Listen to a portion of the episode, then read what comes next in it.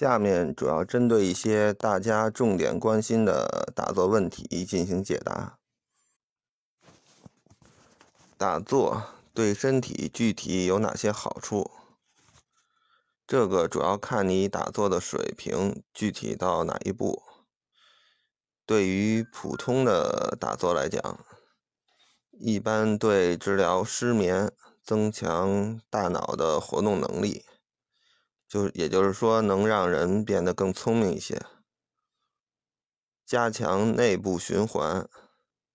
比如，有的朋友打坐一会儿，就觉得自己变得挺饿的，这就是加强内部循环的一个表现。还有就是净化心灵，打坐本身就是入境，它是一个排除杂念的过程。还有就是增强注意力，打坐就是一心一意的一静坐，自然就提高了精神的集中度。至于更深层次的打坐，根据国外的研究，对一些顽固性的头疼、老年痴呆症，还有小孩多动症。抑郁症等都有一定的效果。如果能够达到修炼层次的打坐，那可以说就是包治百病了。当然，这种包治百病，它也是有局限性的。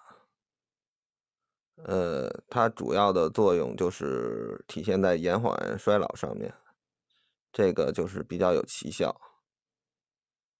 嗯，但也有个前提，就是如果想靠这个治病的话，那首先你的功力要足够深。呃，不是谁都能达到这个层次的。另外还有个弊端，就是见效非常慢。所以平时是一定要坚持，但也不能自己。就是一直练着这个功，就不去看医生。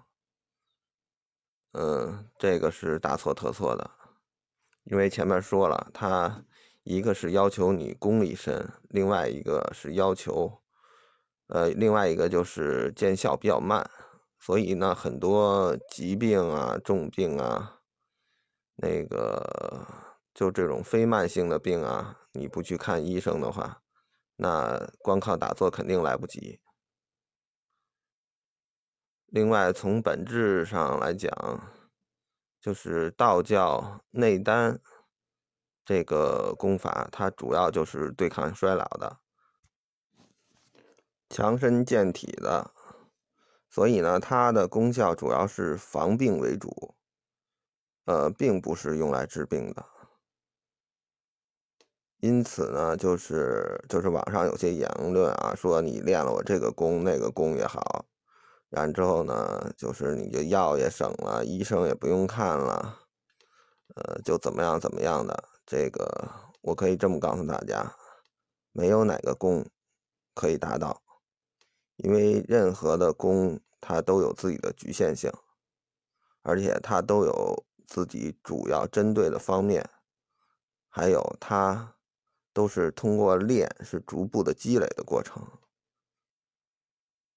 就是功力不够的话，肯定不可能有什么奇效。能练到金字塔顶尖的都是极少数人，所以作为我们普通的这个老百姓来讲，我们只要达到了这个延缓衰老、强身健体这个作用就足够了。打坐的正确坐姿，道教内丹养生打坐的坐姿要求还不是特别高的，基本上按照我前面章节所讲的坐姿即可。如果听着不是很明白的话，那有个简单的方法，就是直接在网上搜索一个就是就是道教道士教你打坐的视频。一看就明白了。其实这块儿最主要的要求就是上半身要保持正直，这样呢有利于气息的流动，还有经络的贯通。所以呢，无论你是盘坐、端坐还是跪坐，还有一些功法甚至可以站桩。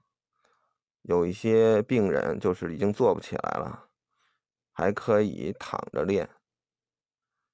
也就是说，所有的这些呢，只要你那个上身保持一个正直的一个姿态，能让气息贯通了，就可以练。当然呢，就是有条件的，还是以标准的这种做法，端坐为主，这样呢就更容易入静，更容易产生效果。打坐什么时间段好？一般来说，夜里三点到五点是一个比较好的时间，就是一般的职业修炼者都是这么做的。